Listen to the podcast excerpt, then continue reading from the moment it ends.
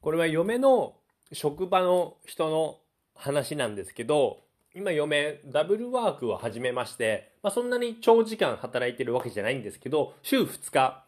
で4時間ずつお弁当屋さんで仕事を始めたんですね。まあ、手作り弁当屋さんなんですけど、全然チェーンとか有名店じゃないところなんですね。で、そこに料理長とオーナーっていうちょっと面白いおじさん2人いるんですよ。で、そのおじさんの、まあ、モノマネ、口癖のモノマネを家で僕がふざけてしたり、まあちょっと軽くいじるじゃないけど、ふざけたりしてるんですよ。口癖モノマネしたり、そのなんかこの料理長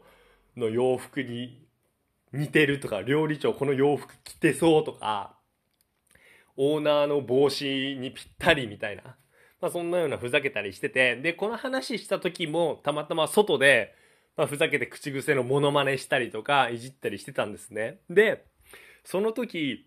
焼肉屋に夕方嫁と行ったんですよ。で、7番テーブルにそのまま通された嫁と2人で、そうしたら、隣のテーブルがその料理長とオーナーがいたんですよ。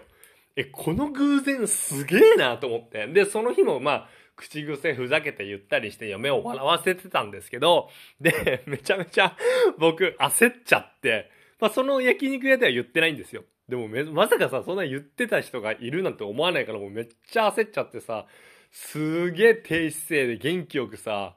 挨拶して、で、その後二人で静かに焼肉を食べていました。